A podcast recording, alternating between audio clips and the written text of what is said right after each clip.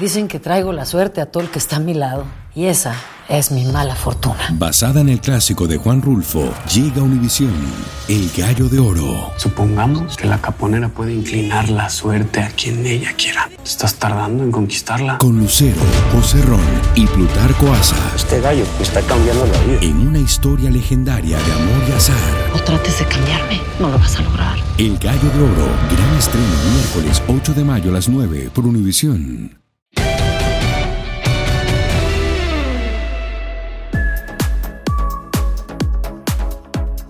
Bienvenidos a un nuevo episodio de En tus zapatos. Tenemos un gran invitado el día de hoy y voy a tratar de recordar aquellas narraciones a finales de los 90 cuando pues el invitado del día de hoy reventó el mundo del boxeo.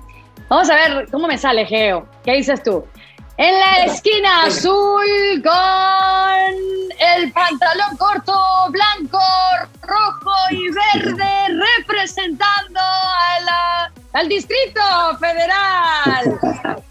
The Baby, The Babyface Assassin, Marco Antonio Barrera.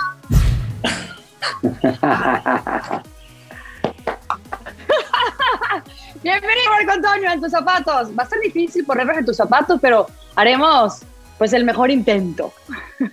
Claro que sí, no, al contrario, muchas gracias. Qué buena presentación. De cuando peleaban, me hacían ese tipo de presentaciones. Eh, y aquí estamos, este, con mucho gusto en los zapatos. Es que la verdad no nos sale ese de Let's Rumble, the Rumble. ¿Quién Let's get, let's get ready to rumble. Esa, esa es. Pero se escuchó mejor en español. Sí, ¿verdad? Marco, qué Hay gusto, tiro, hay tiro. qué gusto saludarte y verte, verte bien. ¿Te ha tratado bien la pandemia? ¿Todos bien?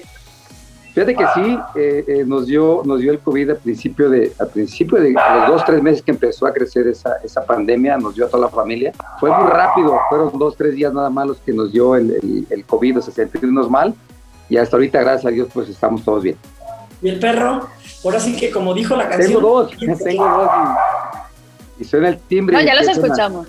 ¿A ninguno de los dos le pusiste babyface? Fíjate que eh, yo no tomo, pero mis hijos a la a una perrita le pusieron caguama y a otra le pusieron moet. ¿Y otra qué? Le pusieron moet. A la, a la caguama le pusieron así porque se la trajeron los Reyes Magos y todo. Y a moet es la hermana de la perra que tiene Canelo. Entonces dijeron, es más fina, entonces vamos a ponerle moet. Y le pusieron moet.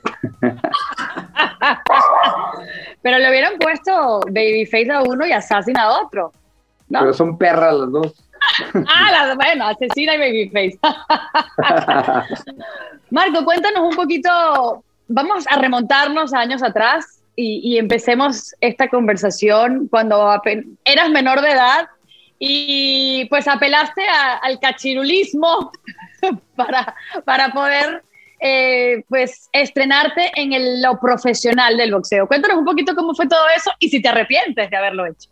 No, fíjate que creo que fue la mejor decisión que tomé y agradezco a mis padres porque me apoyaron, porque al final del día estaba mal lo que hicimos, meter papeles falsos, ellos firmaron como que yo tenía 17 años, yo tenía apenas 15 años, pero yo les dije, ¿sabes qué? Si no debuto y me doy cuenta qué puedo hacer, pues mejor me retiro del boxeo, o sea, no tiene caso seguir yo porque amateur ya no, ya no me llama la atención, vaya.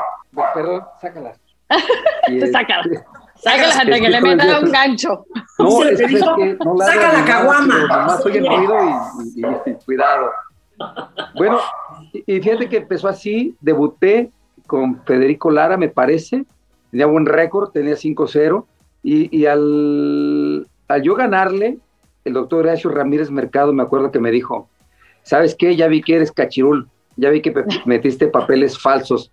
Yo, ¿qué hago, este doc? Me regreso a Mateo, dice, estás loco, le acabas de ganar un muy buen boxeador. Ya, fue como me quedé y, y, y- y qué bueno que se cayó la mentira temprano, porque en verdad, esto aprendí que no debes de, de- de- de guardar las mentiras, porque cuando salen va más pesado.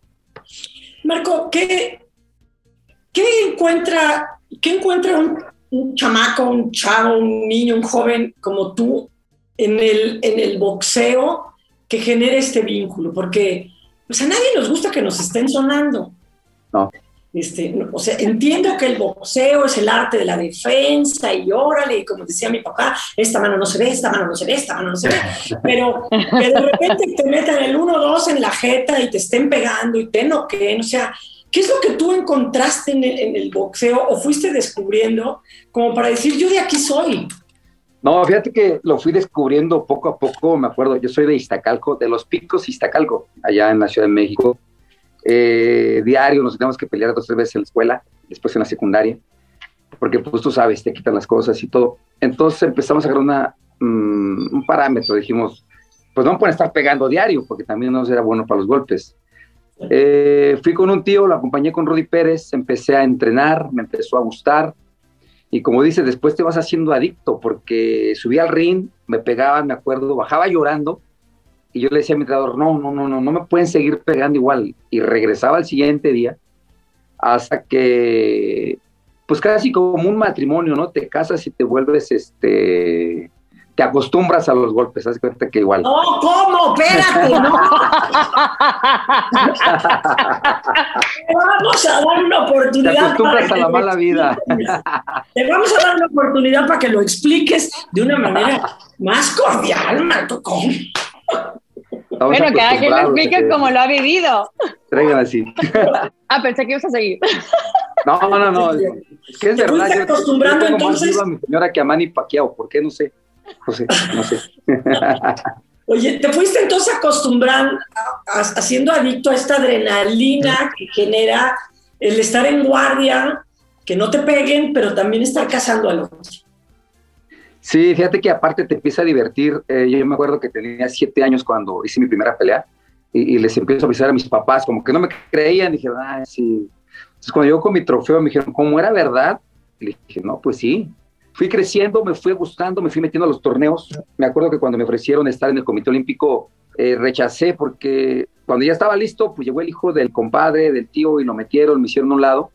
Por eso fue que me dediqué a ranchar. Peleaba en Toluca, peleaba en Puebla, hasta que llegó el momento de debutar. Ahora, tú comentas que a tu, le dijiste a tus padres que a los 15 años, si no debutabas como profesional, pues ya te ibas a retirar. Y es que tenías casi 65 o más, si no me equivoco, Sesen- peleas 65 como peleas. amateur. 65 peleas como amateur.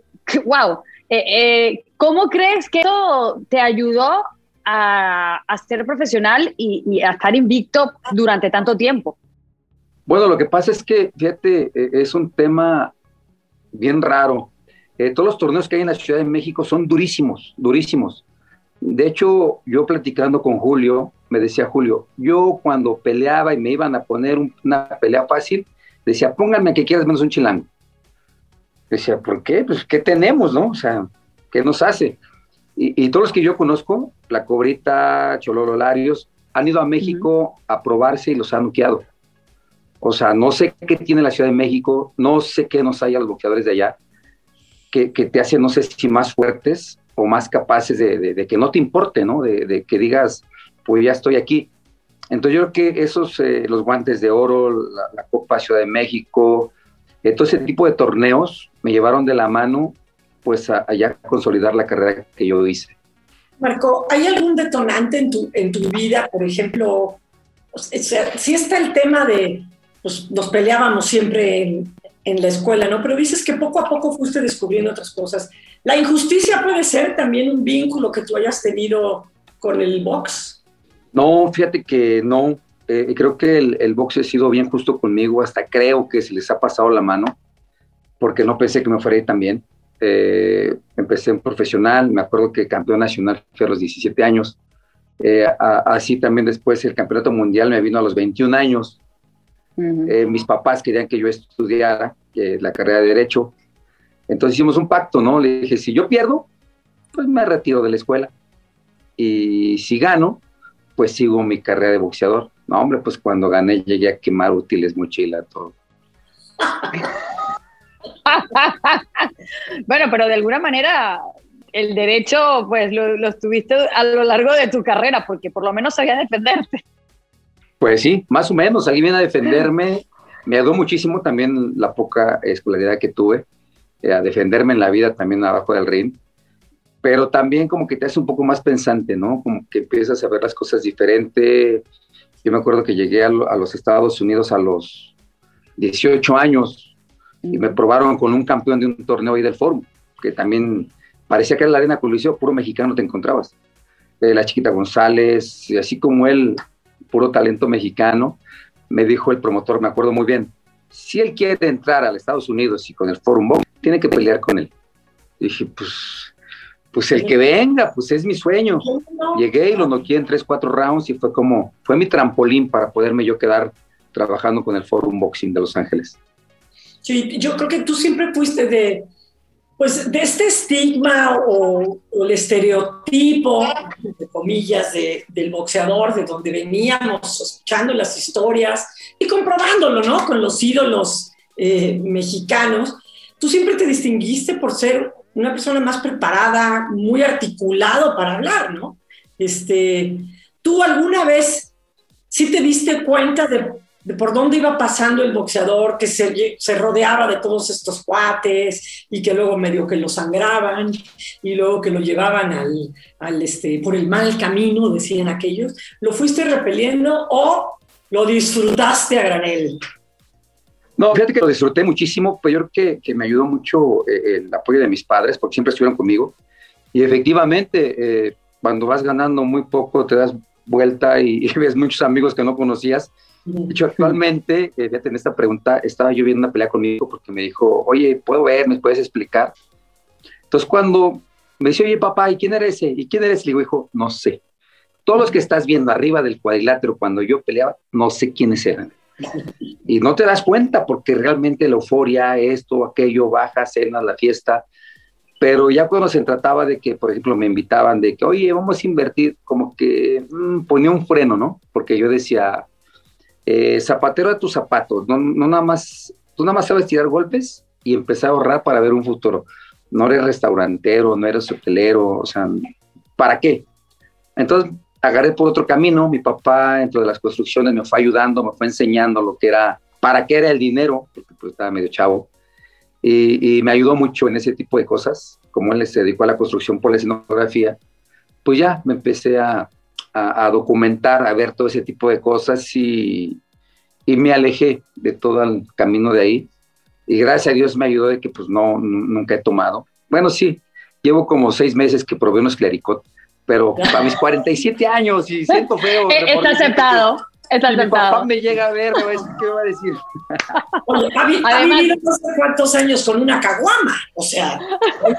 Exacto. Como él. Ahora, Marco, acabas de comentar algo interesante que no sé, no, comentabas con tu hijo que a veces veía tus peleas y no sabías quién era eh, eh, el rival, no lo reconocías, pero cuéntanos un poquito qué, qué tan fastidioso eh, eh, en inglés se dice como annoying, fue enfrentar a Nassim Hamid. ¿De ese sí te acuerdas? Sí, cuando, cuando me ofrecen, bueno, le ofrecen a Nassim Hamed la pelea con, con, algún mexicano porque quería entrar a Estados Unidos con un hombre grande. E, él era un boxeador grande, venía de, ganarle a los cuatro campeones del mundo en los organismos. Entonces yo venía a perder con el Terrible Morales y le dice a Hamed, ¿con quién quieres? Con el Terrible. Dijo, no, para mí esa pelea la ganó Barrera, quiero a Barrera. Eh, yo no podía dormir porque estaba 4 a 1 en las apuestas, me emocioné demasiado. Me fui tres meses a Big Bear, de hecho me sentía hasta Rocky, ¿eh? porque estaba nevando muchísimo, la nieve nos llegaba a las rodillas. Eh, el sueño, estaba haciendo leña afuera de la cabaña también, todo nevado. Y pues me la pasé en insomnio pensando, pensando cómo le iba a pelear, porque yo, ahora sí que como siempre lo he mencionado, yo era rústico, yo salía, tiraba golpes y me presionaba y, ayúdame, ¿no? Pero aquí tenía que ser una estrategia, tenía que salir a buscar, tenía que pelearle diferente. Y, mi esquina, mi mismo hermano me decía, ¿qué está pasando? Pues no duerme, pues no, estoy pensando cómo le voy a ganar, porque le voy a ganar. Yo no voy a subir y, a ver qué va a pasar uno más en su cuenta. Y así fue como se dio la situación. Viene la pelea, eh, te checan cómo te vendan, mi hermano eh, se mete a su vestidor, le ve el vendaje, se hinca y hace una cruz, pues como que para sacar, pues como que son musulmanes empezaron a notar algo malo. Nosotros nos empezamos a reír. Y, el chiste de la pelea era pelearle como, como él boxeaba, ¿no? Eh, le metí el pie, le di un rodillazo, lo estrellé en las cuerdas, eh, que me hizo diferente, pero disfruté la pelea como nunca había disfrutado ninguna. O sea, tuvo tintes de una cuestión como callejera, entonces. Pues haz de cuenta que me sentí, ¿te acuerdas en aquel época cuando yo era joven, los agentes de, la, policía ya como te agarraban y te estrellaban? Ah, sí. Así lo aprendí y de ahí me lo traje, desde Iztacalco, ese tipo de golpe. ¿Cuál crees, Marco, que haya sido el punto de inflexión en tu carrera? ¿Esa pelea la que te, la que te lleva hacia, hacia arriba? ¿O fue pues una serie de eventos durante tu carrera? No, fue una serie de eventos. Eh, también me acuerdo que para yo poder entrar a HBO eh, me ofrecían muchos rivales muy fuertes. En este caso me tocó con Kenny McKenney, un ex campeón mundial, medallista olímpico de, de, los Estados Unidos. Y me dijo, Ludi Vela, en aquel tiempo era director de HBO, me dijo, pero es muy buen mexicano y nos gustaría que pelearas para nosotros. Pero tienes que pelear con él. Dije, pues claro, ¿no? Porque pues uno por el sueño, por cómo te vayas de mojado, por cómo llegues, Estados Unidos es el sueño. Le dije, sí, adelante. Fue una pelea, muy poca gente la vio, pero me atrevo a decir que estuvo hasta más buena que las que tuve con el Terrible Morales. Wow. cuatro o cinco veces y él me tiró una la primera vez en mi vida a los 21 años. Ahora, cuéntanos un poquito cómo nace esa trilogía de, con, Morales, porque si mal no recuerdo, inició en una cascarita futbolera. Sí, allá en Toluca. Yo nunca entrenaba aquí en México porque em, pues yo soy de buen comer. Entonces, la primera vez que fui a Toluca, ahí a Centro Simón Tomé, bajamos a Temuaya, tortillas a mano, quesadillas, este, sopes, Uh. Entonces mi, equipo me decía, este no es lugar para nosotros.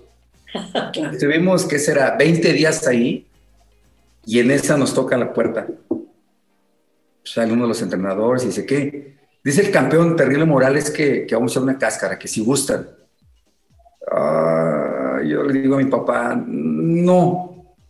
Me dice, ¿sabes qué? Si no juegas fútbol con él ahorita, va a decir que hasta en eso le tienes miedo. Oh.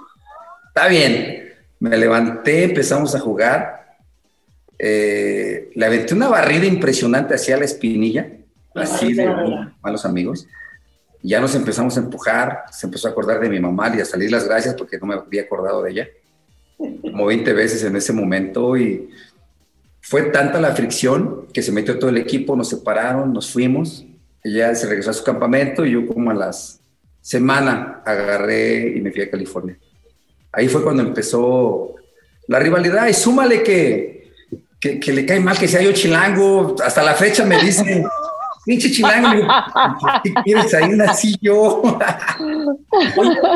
está, bien lo de chilango, pero lo de pinche, ¿por qué? No, pues y, aparte, que cada que me veía se acordaba de mi mamá. Y ahora que ya más o menos nos llevamos, sí le dije, te hacer una pregunta. Ya más o menos nos llevamos. Más o menos, porque todavía como que no asimila eh, tener un amigo de la Ciudad de México.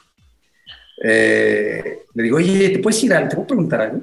¿Por qué que me veías, me mentabas la madre? Yo nunca te dije una grosería. No, pues no sé. Ah, me dice Chilaquil. Pues no sé, pinche Chilaquil. Pues, pues así era. Bueno, pues yo digo, porque nunca te lamenté, o sea, pero cada quien. Oye, pero, pero sí era muy sangrón, o sea, ¿qué era, ¿qué era lo que pasaba con él que no te caía bien? No se le ha quitado. Mira, eh, cuando platicamos, él cumplió la razón.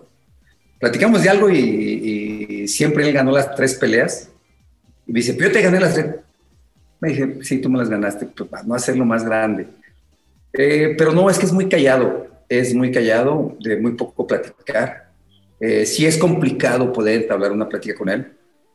Pero de hecho, yo acabo de ir a, a Tijuana, ya a la zona norte, hace 15, 20 días. Y sí le dije, le dije, oye, yo no voy a ir y voy a ver qué onda ya, o sea, qué vamos a hacer. No, no, yo voy a estar y puntual. Y se portó muy bien, o sea, la verdad me llevó a unos tacos de langosta ahí cerca, por Rosarito, no sé cómo se llama. Y, creo que me atendió como nunca me había imaginado. Por eso le perdono todo, todas las mentadas, todo lo que me dijo. Ahora, pero eh, es cómico porque tú dices que te odia por ser chilango. Yo no te odio porque le ganaste dos peleas. Eh, bueno, y según tú, las tres también. Tú también dices que ganaste la, primera, entonces... No, yo le gané las cuatro hasta la exhibición que viene. Cuéntanos por qué tú todavía dices que tú ganaste ese primer combate. ¿Por qué? Fíjate que eh, uno siente dentro de su corazón cuando en verdad la pelea no la ganaste bien. Cuando hay duda. Eh, tú como boxeador, como que subes al cuadrilátero, sabes lo que tiraste, sabes lo que te pegaron. Eh, yo en la primera dije, yo creo que es lo necesario para ganar, por uno, por dos, por lo que sea. Creo que yo le gané. Y, y se la dieron a él. Y en la segunda eh, está la misma controversia, ¿eh? porque mucha gente mm. vio que ganó. Y yo también le dije, pues si tú sentiste, yo sentí que fue muy pareja, le digo. Igual y como siendo juez, poniéndome de mi lado, pues un empate no hubiera estado mal. Lucero junto a José Ron protagonizan El Gallo de Oro. Gran estreno miércoles 8 de mayo a las 9 por Univisión. Y de las mejores. Dijo, no, no, te la gané y que no sé qué. Y bueno, digo, pero ya la tercera, eh, fue la más fácil para mí. No, ¿cómo crees que no sé qué? Se empieza a enojar, pero nada más es para hacerlo enojar porque las tres fueron peleas durísimas. Oye, ¿qué, ¿qué, tan importante es para ti tener, fue en tu carrera, tener una rivalidad de ese tamaño? O sea, que, que hubiera un Tom y hubiera un Jerry, que hubiera un Correcaminos y un Coyote, porque si no, pues... Fíjate que... Un Batman, un Robin. Batman, Robin. Fue lo mejor que nos pudo pasar, ¿eh? Lo mejor, lo mejor, lo mejor. Porque ahorita las rivalidades, te das cuenta, pues te quieres decir algo a alguien y le evitas un texto, ¿no? O le evitas un Twitter, o le evitas un Instagram. Y, y en nuestra época nos encontrábamos de frente y te digo, él empezaba con chinga, y, sale y nos vemos en el ring, o sea, como que era más presión, más fuerte, más de cara a cara, más de decir, esta sí es una rivalidad, no es de teléfono, no es que, eh, déjalo veo feo y le mandas un demonio, ¿no? Ay, no, voy a antes, antes era de frente y lo que le tenías que decir y lo que le tenías que hacer. Entonces yo creo que eso hizo más grande la, la rivalidad. Pero una rivalidad tan grande en el ring y como nos comentas, sigue también, era fuera del ring. Eh, una rivalidad que ustedes no entendían claramente lo que significaba para el negocio del boxeo y donde no permitían que entrara más nadie. Eh, en ese momento también estaba pues, el dinamita y, nunca dejaron ustedes dos que, que, que, les quitara un poco de protagonismo el que estaba teniendo Barrera y, y Morales. ¿Me estoy equivocando o era así? Morales, ¿verdad? no, no, no. No, fíjate que, que estaba abierto. Eh, eh, es la única práctica de, que, buena que tiene el terrible, fíjate. Eh, ahora que estaba yo en la zona norte, con mucho miedo porque vayan a hacer algo aquí,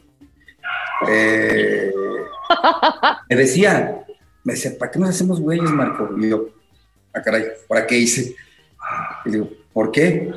Dice, cuando estábamos nosotros en nuestra época, ahí estaba Juan Manuel Márquez formado, hubiera levantado la mano, cualquier televisor hubiera dicho sí. Dice, pero él daba los pases, o sea, ay, Barrera o Morales. No, eh, peleó con aquel. Dice, él todo el tiempo dio vuelta. Dice, por eso nunca peleó conmigo. Yo lo acepté como en tres ocasiones. Digo, ¿en serio? Le digo, sí. Digo, a mí, bueno, ya me agarró de salida. Le digo, yo cuando peleé con él ya me retiré al poco tiempo. Pero no le entró al pool de buenos boxeadores en aquel tiempo. Se esperó, se esperó, fue relegando, fue relegando. Digo, le fue extraordinario, ¿eh? hizo buen plan, porque al final del día se retiró como a los 40 años peleando a lo grande. Yo creo que fue lo que eh, Eric y yo nos perdimos, ese tema, ¿no? De, no nos importó hacernos daño, pero entrar en el justo de la gente. Y él también, este, es más, ah. eh, también era distacalco, ¿no? Bueno, también era chilango. No era tan feo distacalco Hills, ¿no? Porque de allá soy. distacalco, este, Sí, o sea, también chilango, ¿no? O sea, creo que... Él es, yo soy de los picos Iztacalco, es por Tezontle, y él era por la cabeza de Juárez, pero dentro de Iztacalco. Y entrenaba en el gimnasio de, Nacho Beristán de Iztacalco. De hecho, me tocó verlo de repente, ya sabes, cuando andas por allí en los helados. Y, y era como que medio especial, ¿no? Como que sentí que vivía de la colonia de Iztacalco, así más high. Entonces, este, de los altos, de los altos de Iztacalco. Oye, el, hecho de que él si hubiera, o sea, mandado a dormir a Paqueado, que, que en realidad Paqueado se convirtió como una especie en la época. Del macho Camacho, que el macho Camacho era este hablador, sangrón, que caía gordo, y que y cuando él cuando él manda a dormir a Paquiao en aquel último que habrá sido un un derechazo y cae Paquiao. Fue entre recto de derecha y gancho. ¿Qué sentiste tú en, en, ese sentido? Porque a ti, tú no fuiste muy afortunado en tus peleas contra Paquiao. No, fíjate que como es mexicano me dio mucho gusto, estaba yo ahí trabajando en la, en la, en la pelea y, y, en verdad nunca pensé que eso hubiera pasado. De hecho, también ahora que estuve con, con, el, con el reíble Morales, le dije, digo la neta, faltó cobertura en tu pelea porque fuiste el primer mexicano en ganarle a Pacquiao, le digo, y le ganaste bien. Le digo, no por echarte porras ni porque me trates bien aquí en la zona norte, pero viendo la pelea, yo estuve en vivo, lo boxeaste, hiciste lo que quisiste, le pegaste bien, pero como que se mencionó muy poco. Digo, yo creo que por, por, por el motivo en la forma en cómo terminó Márquez, ¿no? Un solo golpe y, y, lo mandó cayendo hacia el frente. Yo creo que eso fue. Pero sí es aplaudible que el, que el, el, el Reíble Morales fue el primero en haberle ganado. el, reíble, cómo se, se da en lata. Oye, es más, perdón Adriana, pero creo que cuando ese knockout de paqueado que cae, que cae así, mm, no, creo que ahí fue mi primer contacto con lo que ahora se transformó en memes. No sé si se acuerdan que entonces ponían a Paquiao en un este, surf, en una tabla de surf y lo ponían en el mar y, y en todos lados aparecía así el, cuerpillo de, de Paquiao. Según lo que yo me acuerdo, fue como mi introducción a los memes, a lo que ahora ya es una. ¿no? Yo también entré en esos memes, ¿eh? Porque yo estaba yo trabajando en esa pelea con la televisora y haz de cuenta que pues uno sabe el ritmo que llevas, ¿no? Papas, entonces hablas, no, que sí, que va en Paquiao y que va, y que cuando ande Márquez. Termino de hablar, desgraciadamente eh, ya no nada más los perros están pegados a, a, a la cadena, sino los humanos estamos pegados al teléfono. Entonces termino de hablar, dije, se acabó mi participación, ya me esperó al siguiente round, saqué mi teléfono, no vi el golpe. ¡No! Entonces, como no hubo el golpe, mis compañeros se levantaron, yo veía el monitor queriendo ver la pelea, me asomaba, toda la esquina no me dejaba ver, no supe quién cayó. Me hicieron de memes a mis hijos en la escuela y les cargaron, o sea, no tienes la menor idea. De hecho, en, en las redes sociales, eh, no, me faltaron al respeto durísimo y me dijeron hasta que me iba a morir. No les puedes dar explicación a todo el mundo que estaba yo viviendo en el teléfono, que estaba eh, eh, ahí y no vi el golpe. Entonces, también me hice famoso con los memes. De hecho, en la televisión o sea que... hizo un programa, invitó a Márquez explicando lo que había pasado porque me tundieron.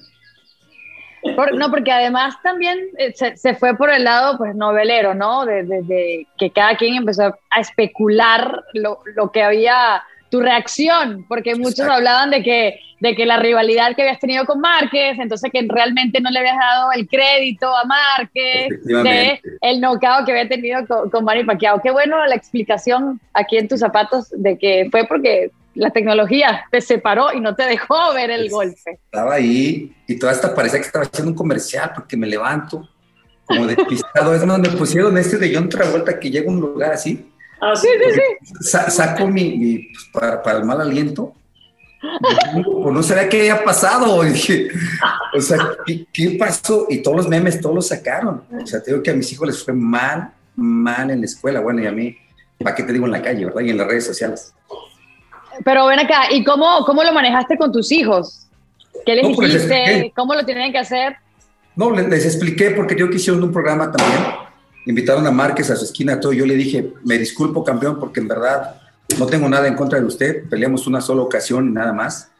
Eh, vecinos de Iztacalco, no vi el golpe, ¿para qué le miento? Yo estaba en mi teléfono y él me dijo, no, yo entiendo, yo también trabajo por la televisora y la verdad, me pasan la palabra, pues ya yo hablé, me meto a mi teléfono, le digo, menos mal, porque de hecho hasta la fecha, ¿eh? Llega el, el, el aniversario y ya sabrás, envidioso y que boom, y que nunca he contestado porque no me gusta enlazarme en las redes, pero pues todavía me siguen, se acuerdan de mi mamá, me dicen de todo. Ah, me he acostumbrado también. Oye, Marco, has hecho referencia eh, que los golpes hacen que se te olviden las cosas, pero eh, fuera de broma, o sea, no sé, desde que te den dolores de cabeza, desde que se te olvide el nombre del perro, este, ¿tú sí consideras que te retiraste a tiempo o sí el boxeo llegó a, lastimarte? No, fíjate que, que, tengo 21 años con dolor de cabeza, eso sí, no se me ha quitado desde que me casé. Eh, el boxeo ha sido un poco parte. Eh, de que se me olviden las cosas, de repente me salgo y me marcan y ¿dónde estás? Pues no sé, digo, los golpes se me olvida aparte, yo ni de aquí soy. Ah, entonces voy por ti y de repente me llega. Pero no, no, no, tengo una, una memoria extraordinaria, gracias a Dios. Eh, yo me acuerdo de, de, de, todo, desde muchos años atrás hasta ahorita.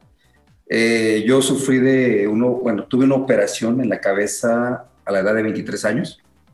Yo pensé que se acababa mi carrera para mí, me retiraba porque pues no te podías tocar la cabeza.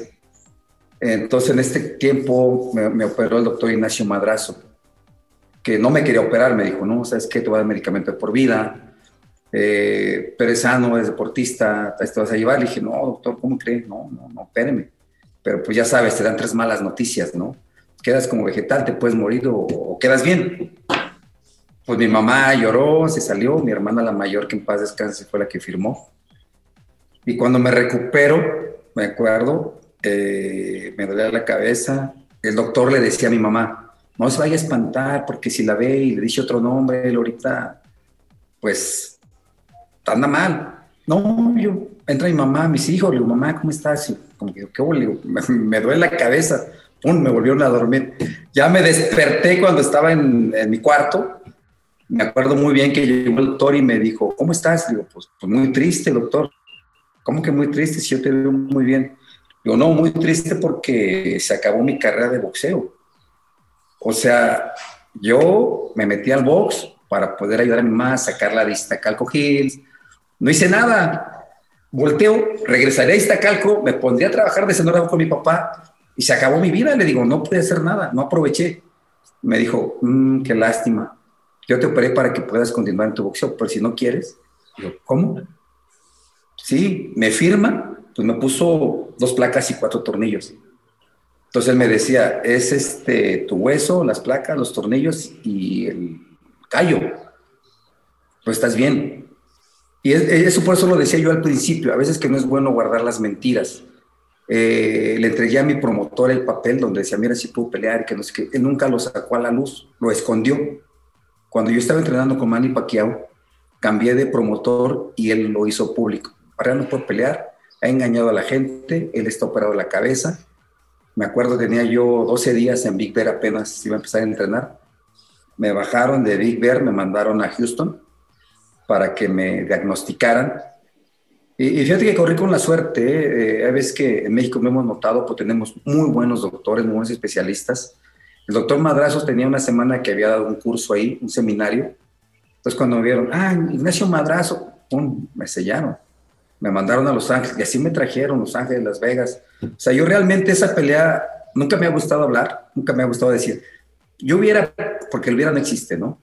Eh, si entrené 10, 12 días para esa pelea, creo que fue demasiado. Yo subí ahora sí que a cumplir con los promotores y a poder dar lo mejor de mí. Pero eh, fue cuando se desató lo de mi operación y no pude hacer nada para una pelea contra Manny Pacquiao. Yo estaba pensando que el, el apellido del, doctor, pues es como una garantía para el box, ¿no? Es demasiado. Fíjate que eh, yo cuando llegué con él, ¿sabes quién era su, paciente? Y eso sin saber, un tío mío que es doctor pediatra, eh, fue el que nos recomendó. Eh, era paciente Mohamed Ali. Le estaba componiendo su mal de Parkinson. Lo llevó don José Sulaimán. Pero me platica el doctor que llegó Interpol, el FBI, con él reclamándole y diciéndole que no lo podía seguir tratando porque ese era especial de Estados Unidos. Y se fue y no lo volvió a contactar al doctor Madrazo. Pues te digo, tenemos buenas, buenos eh, doctores, buenas eminencias en México. Qué bien, qué bien. Barrera, tú comentaste algo ahorita que se me quedó. Eh, dijiste que ni tú ni Morales eh, se, voy a tratar de parafrasearlo, que no quisieron o prefirieron darle espectáculo a la gente a, que, a cuidarse para pues tener una carrera más longeva. más o menos dijiste algo así. Eh, ¿Crees que hoy en día se cuidan demasiado los boxeadores y, y ha dejado el espectáculo, pues obviamente, de, de, ser lo más importante en el boxeo? Pues yo creo que una parte, ¿no? Porque hay otra parte que sí se dedica a dar espectáculo, da, vamos hacer ejemplo, la, la pelea que se aventó la Camberche con Valdés, muy buena pelea. Eh, y, y, así las cosas, pues desgraciadamente antes las televisoras te decían, ah, ¿quieres pelear para mí? Ok, aquí están estos rivales, son los más fuertes. Yo me acuerdo que cuando empezó a cambiar la ideología del boxeo, en las planeaciones, la forma de que el boxeador buscara al rival, la forma de que el boxeador empezara a buscar todos los detalles, HBO dio un paso para atrás, o sea, como te dijo, no, espérame, eso no es el boxeo que yo paso. El boxeo que yo paso son los rivales que yo tengo y los peleadores que yo tengo. Por eso dio un paso para atrás. Y ahorita, pues, las nuevas generaciones y, pues nos está ganando la tecnología, pues ya también son son en internet, son plataformas. Eh, ya no vas a ver tanto espectáculo como antes, pero más sin en cambio vas a poder seguir buscando y, y viendo a tu ídolo, ¿no? Y, eh, me parece este, obligado, por lo menos de mi parte, preguntarte un poco sobre qué opinas tú de que se dice que es México quien está sosteniendo al boxeo a nivel mundial e internacional, ¿no? ¿Y qué opinión tienes de esa, de esa construcción del personaje Canelo? Bueno, primeramente, fíjate que sí, lo dijo el, dueño de la UFC, dijo, ¿sabes qué? La verdad, el boxeo está en decadencia, si no es por los boxeadores mexicanos, son los que sigue vivo. Eh, yo creo que Canelo eh, podría ser el Mayweather, ¿no? De, de, México, porque Floyd es más empresario que boxeador, eh, sabe hacer bien las cosas, le ha ido extraordinariamente bien. Sus peleas ya no fueron más por un buen rival, sino porque económicamente es lo que iba a vender, lo que la, la gente quería ver. Ahorita Canelo, como boxeador es extraordinario, eh, creo yo que es el mejor contragolpeador que hay. Atrás, eh, primero es Márquez y después lo pondría a él. Es arrojado con la gente. Desgraciadamente, los rivales no le han podido ayudar a poder demostrar lo que él es. Porque yo siempre lo he dicho, ¿eh? Eh, los rivales hacen peleas. Porque hay peleas que yo tuve rivales que pues no me dieron chance de seguirme luciendo, pero más sin en cambio con Márquez, con el Terrible, eran peleas de tú a tú. Entonces los rivales hacen peleas. Y ahorita en el caso de, de Canelo, pero que es el menos culpable porque, échale no, no hay rivales que digas, este va a ser el tú por tú.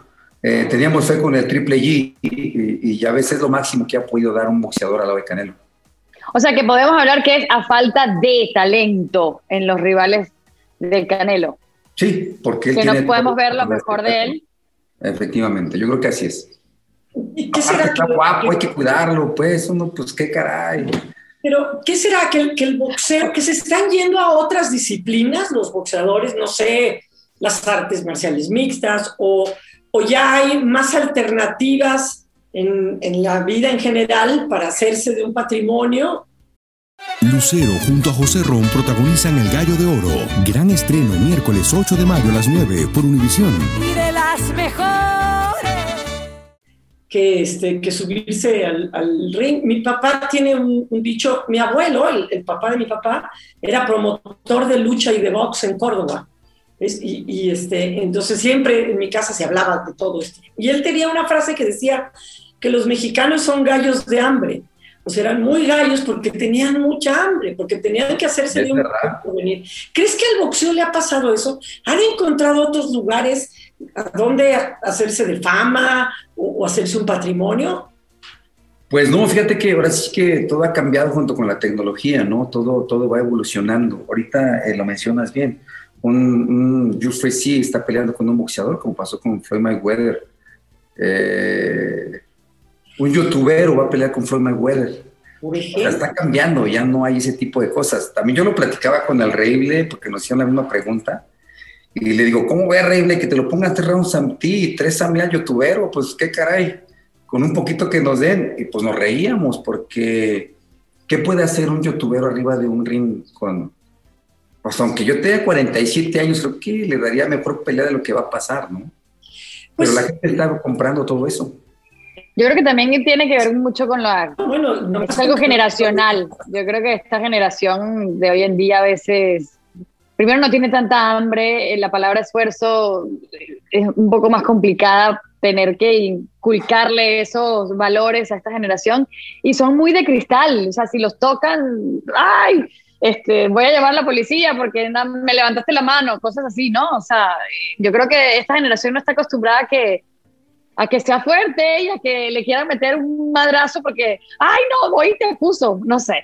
Eh, yo creo que tiene mucho que ver con, con, con, con, la idiosincrasia de la generación de hoy en día, que es como más de cristal en comparación a la de ustedes o a la de nosotros. Pues, pues sí, pero ellos van a, van a durar toda la vida, ve uno cómo queda. está bien, está bien, que, está que se cuiden. Aparte, fíjate que también económicamente está bien que les vaya mejor económicamente que antes, ¿no? Porque a nosotros nos pagaban puros aplausos. Entonces, cuando mi señora me pide el divorcio, me levanto y me pongo de pie y le aplaudo. Pues, la mitad que le toca, porque pues dinero no hubo. Entonces, está extraordinario. A ver, sí, Barrera, yo sé que a ti el hubiera no te gusta y obviamente en el, en el deporte no debería existir, pero ya que estamos aquí hablando contigo, vamos a aprovecharte. ¿En qué división hubieras enfrentado al Canelo y a Mayweather? ¿Y cómo sientes que hubiera sido la pelea con cada uno de los dos? Fíjate que puede cambiar mucho, ¿eh? Juan Manuel Márquez sí lo hizo, peleó con Floyd Mayweather y se vio de un solo lado. Floyd lo hizo como quiso, eh, lo mandó a la lona, eh, jugó con él. Yo creo por diferencias de peso. Por ejemplo, es que el boxeador somos de complexión pues, pequeña, ¿no? Yo, yo empecé en 52 kilos, después de brincar 55 por el campeonato mundial, pero pues somos chaparritos. Eh, Canelo tiene una estructura, ahora que estuve el fin de semana, me tocó cubrir su pelea, eh, pues nada que ver, o sea, lo ves fuerte, eh, las complexiones, eh, se ve que ya trae nutriólogos, doctores, todo, entonces mm, es como decir, pues poner un pura sangre con, un caballo normal, ¿no? Pues, nunca lo, nunca lo va a alcanzar, y ahora actualmente es así, son preparaciones diferentes, ya es más la tecnología, ya es más doctores, entonces, si hubiera sido de la época mía, que hubiera sido rústico el entrenamiento de, Canelo, pues hubiéramos dado un buen tiro. Al tú por tú y sin nada de tecnología que nos ayude. Y si me pongo de este lado de la tecnología, no sé qué pasaría. Imagínate si, si sin saber de dieta, sin saber de comidas, fue muy bien. Ahora ponme un buen nutriólogo, un buen preparador, pues yo creo que también nos hubiésemos dado un buen tiro. Oye, pero hablando de tiros y de ahora y que no haya hubieras, vas a dar peleas de exhibición contra el, ¿cómo le dijiste? El Reíble Morales. El Reíble, sí, el Reíble. Es que es mi hijo, el hijo más grande. Siempre que un salón de la fama me habla y me dice, papá, yo también quiero entrar, pues lo meto, dale, pues. Es que yo entro primero, yo entré primero en Las Vegas sin canastota, por eso lo traigo pero, pero, ¿cómo te sientes para eso? ¿Hay, ¿Hay, algún tipo de riesgo a esta, a esta edad? Porque no sé, en términos este, de Juan Pueblo, pudiéramos decir que un hombre antes de los 50, que todavía se quiere estar dando moquetes, diciendo, yo aquí está, pues está en una, este, una crisis de la, de, la edad, ¿no? Este, boxísticamente, ¿crees que hay un poco de eso de decir, hombre, no teníamos tanto reflector y queremos regresar ahora? ¿Qué pasó con el travieso, con Julio César, contigo, con Morales? Pues fíjate que sí, eh, me ha hecho bien la pregunta, pero a mí el que, el que me embarcó y me supió este barco fue, fue el reíble.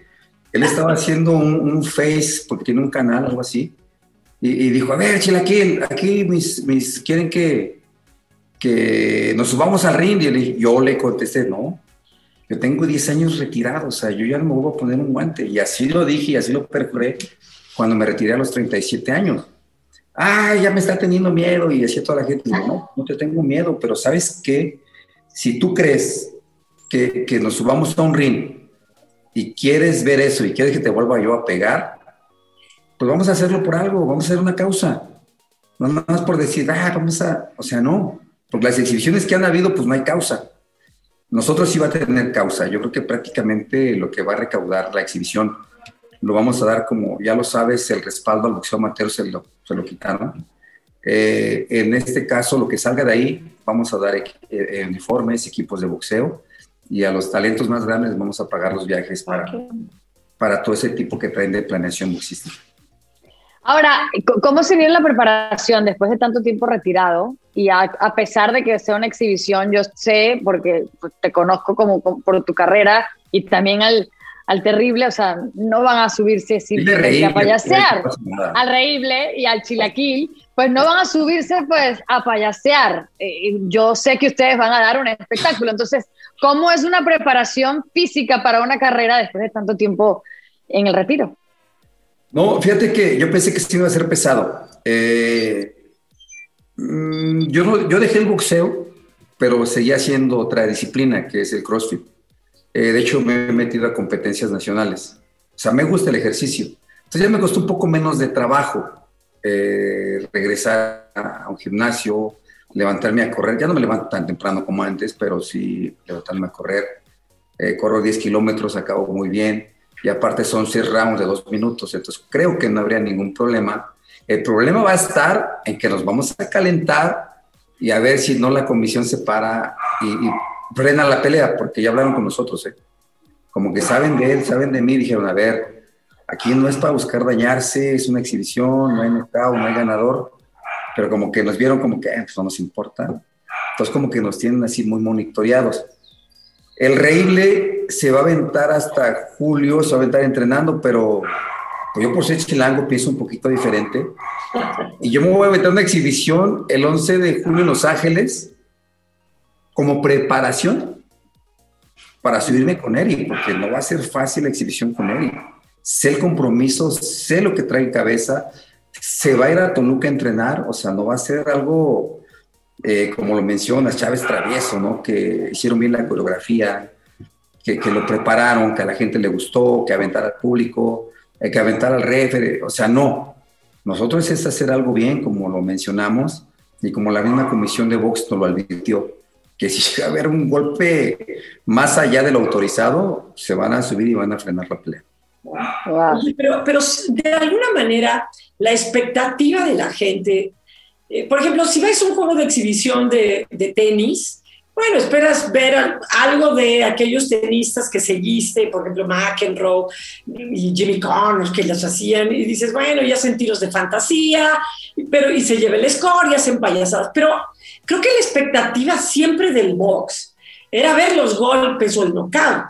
¿Cómo van a controlar eso? Porque ir a que se estén dando así cachetitos y, y luego que finjan como Rubén Zambuesa porque que les marquen penaltis y que los toquen. Este, pues, no sé si eso cumpla la expectativa. A mí, honestamente, si no se iban a tupir y a dar de moquetes, por lo menos mediamente serio, yo no iría a ver una pelea de exhibición, honestamente. No, no, ni yo, te lo prometo, ni yo.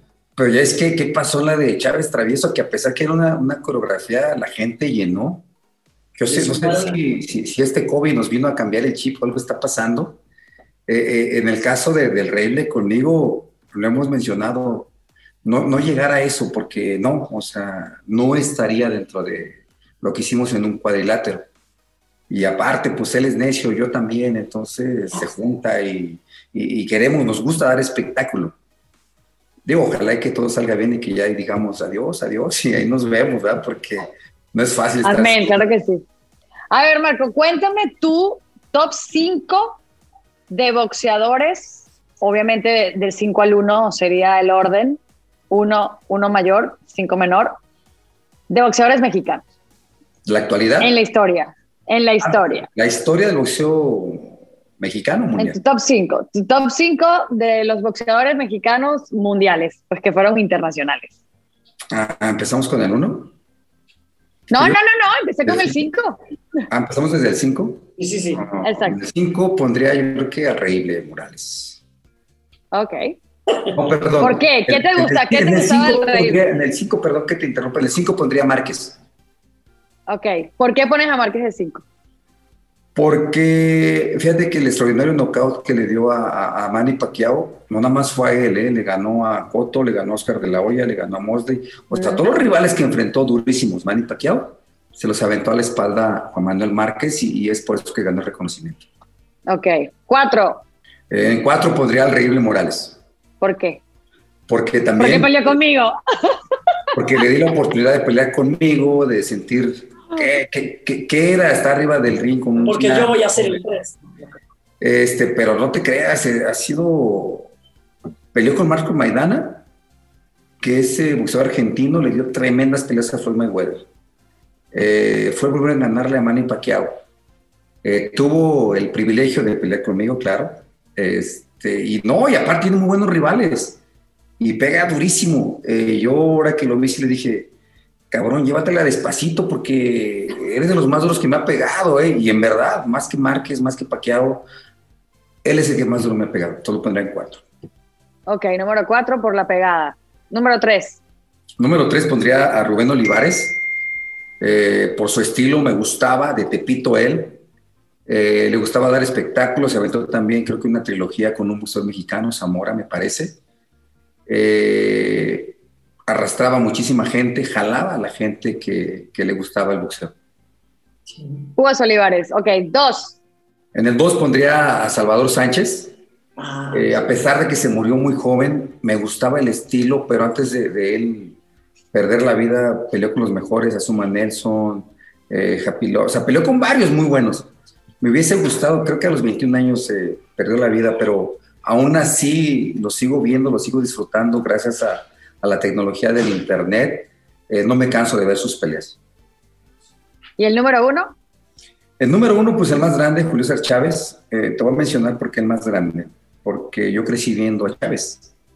Eh, mis papás preparaban algo, ya sabes, allá en México sacaban, bajaban la televisión acá, eran de esas grandotas, así, y anchotas, entonces ahí estaba. Súper gruesas, sí. Sí, pues bajándola, invitando allá a la cuadra, a la colonia, y, y pues cada vez que él peleaba, pues nos la pasábamos bien, había comida, los vecinos, y yo crecí viendo a Julio César Chávez, entonces lo pondría como número uno hasta la fecha.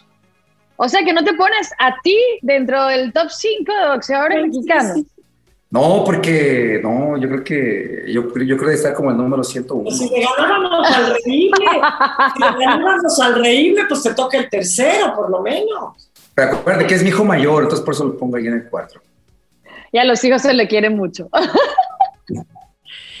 Marco, ¿qué, qué, qué opinas del boxeo femenil? Fíjate que yo estaba en contra del boxeo femenil. A mí nunca me ha gustado ver cómo las damitas se golpean, ¿eh? En verdad, yo siempre decía, estoy en contra de eso. Eh, no me gusta ver cómo se pegan. Pero, ¿qué te crees que tiene mejor rating y mejores peleas que en la actualidad? Eh, yo conocí a Laura Serrano, abogada ella, era pionera del boxeo mexicano. Batalló, batalló, batalló, me preguntaba, la acercaba con gente y todo brincó todo, a pesar de ser abogada, pues cumplió su capricho, ser la primera boxeadora mexicana. Y atrás de ella, pues por mencionarte unas, ¿no? Jackie Nava, una peleadoraza, eh, la Barbie Juárez también. Eh, dan mejor espectáculo que algunas peleas que... La Roca Zamora, yo soy fan de la Roca Zamora. La Chacala, no sé qué. No, no, no, hay, es más, yo sí me las encuentro en la calle, les doy la vuelta, van a pegar, están tan... Creo que están más tocadas de la cabeza las mujeres que nosotros los hombres. Boxísticamente, boxísticamente. Ok, ya despidiéndonos de Marco Antonio Barrera en tus zapatos, dime el nombre de para ti el mejor boxeador en la historia. En la historia eh, internacional, mexicano. El mejor, el mejor, no, el mejor, el mejor. Puede ser mexicano, puede ser estadounidense, puede ser inglés. Iztacalco Hills. Hills. de las lomas de Iztacalco. Ah, soy mejor. Oye, no, la, voy a adoptar así, porque luego me, que me dicen, de Infonavista Calco, espérate, échale un poquito de blog, o sea. Pero no, ya, no más se oye bien. Mohamed Ali. A pesar de que no era un boxeador contundente, creó polémica, cambió hasta de religión, pero hizo muchísimas cosas dentro del boxeo se dice que hasta aventó la medalla olímpica al río por un tema de discriminación, que nadie lo pudo comprobar. Ahora, yo para, me voy a despedir. ¿Cuál es tu película de box preferida? Mi película de box preferida. Creo que la, que más se acerca es la de Creed. eh, no por la temática, sino porque cuando estás en, el vestidor, no sé si ven cuando está ahí, que lo están vendando, está pensando. Eh, e, ese es lo que más me gustó, la temática, porque pues, sí, estás ahí feliz, están vendando, pero no saben que traes un miedo impresionante dentro de la panza, unos nervios. Esa es la que más me gustó, la de Es la de Robert De Niro, ¿no? No, es la, esta igual de, Rocky. Es la de Rocky que él es el entrenador. Sí, que le ganó al papá. La de Robert De Niro es la de Mano de Piedra Dura. Esa no la vi, te la voy a ver para ver si puedo opinar. Esa. Bueno, Marco Antonio Barrera estuvo con nosotros en Tus Zapatos. Muchísimo éxito en las exhibiciones que tengas con el Reible Morales. Ay, no, que no me escuche. no va a querer venir a Tus Zapatos. Gracias por todo, Marco. Y bueno, un placer haberte tenido en Tus Zapatos. No, al contrario, muchísimas gracias. Y, ahora en la exhibición, pues se ponen en mis zapatos para ver qué tal se pone la exhibición. Ojalá que la pandemia nos deje estar presentes y para volver a revivir esa gran rivalidad del terrible Morales y de Marco Antonio Barrera. Bueno, por el momento, señora Geo González, Marco Antonio Barrera y la Monsalve, estamos knockout. Knockout.